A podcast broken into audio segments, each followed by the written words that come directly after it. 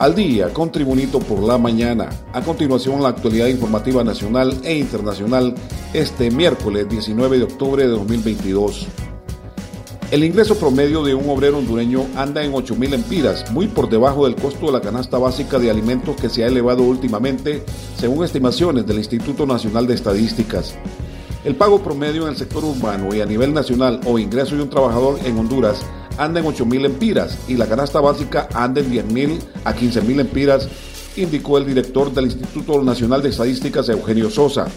En la parte rural es mucho más bajo, pero pese a ello también en el campo se observan disparidades de ingresos.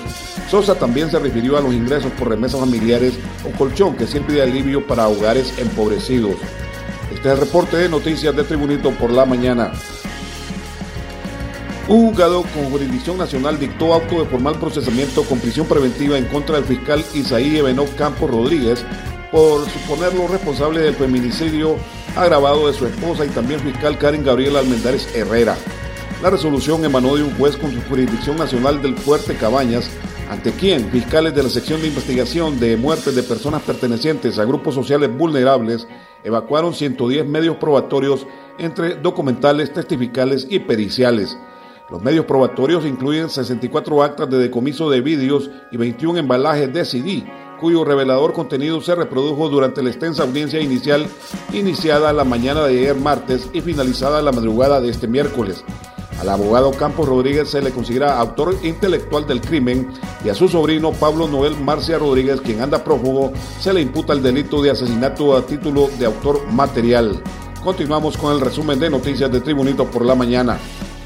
La presidenta Xiomara Castro se reunió ayer con el director general de la Organización de las Naciones Unidas para la Alimentación y la Agricultura FAO, Ku Donju, quien respaldó su histórica propuesta formulada en el Foro Mundial desarrollado por ese organismo y que es parte del Plan Bicentenario del Gobierno Solidario, informó Casa Presidencial.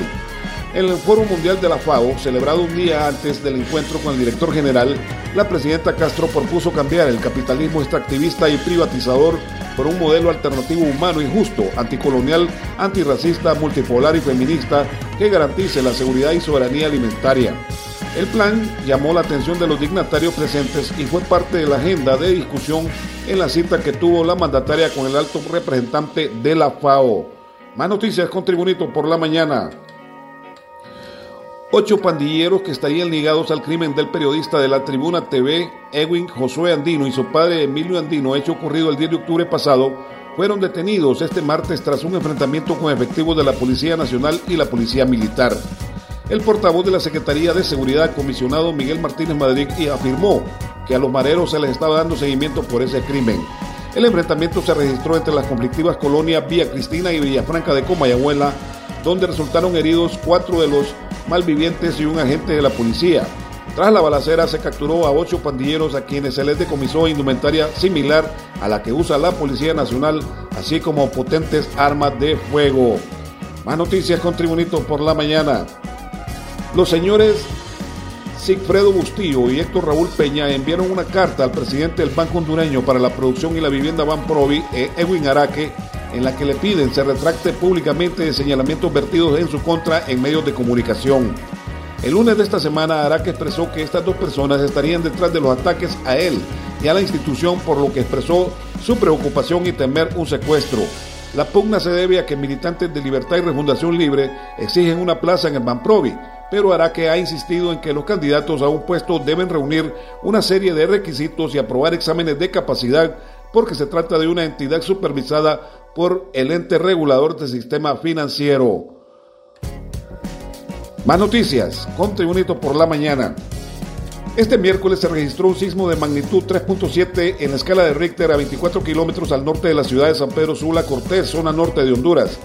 Las autoridades de la Secretaría de Gestión de Riesgos y Contingencias Nacionales, COPECO, informaron que se registró un sismo de poca magnitud en el norte de Honduras, de 3.7 grados en la escala de Richter, con profundidad de un kilómetro cercano al Progreso Lloro por fallamiento local.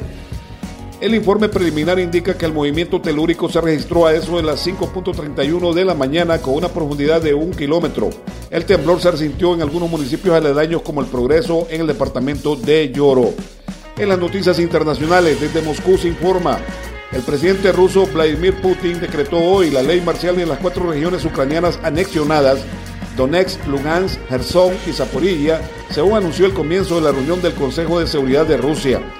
Las leyes constitucionales sobre la entrada de los cuatro territorios en el seno de la Federación Rusa ya entraron en vigor. El régimen de Kiev, como es bien sabido, se niega a reconocer la voluntad y la elección de la gente, dijo Putin en una intervención televisada. Según el decreto, la ley marcial entrará en vigor este jueves en las cuatro regiones anexionadas el pasado 30 de septiembre. En las informaciones deportivas, el portero belga del Real Madrid, Thibaut Courtois, se ejercitó con normalidad en vísperas del duelo liguero ante el club Elche y con las sensaciones que transmita el técnico italiano Carlo Ancelotti y el cuerpo médico. Se tomará una decisión para su reaparición tras perderse cinco partidos debido a una ciatalgia. Courtois, reconocido en la gala del Balón de Oro en la noche del lunes como mejor portero del mundo la pasada temporada, se va acercando a su vuelta al marco tras remitir los dolores que le apartaron de los terrenos de juego. El martes trabajó con el resto de porteros en los minutos abiertos a la presencia de los medios de comunicación, haciendo el calentamiento en portería y ejercicios específicos en su último paso de la recuperación. Y este ha sido el reporte de noticias de Tribunito por la mañana de este miércoles 19 de octubre de 2022. Tribunito por la mañana te da las gracias y te invita a estar atento a su próximo boletín informativo.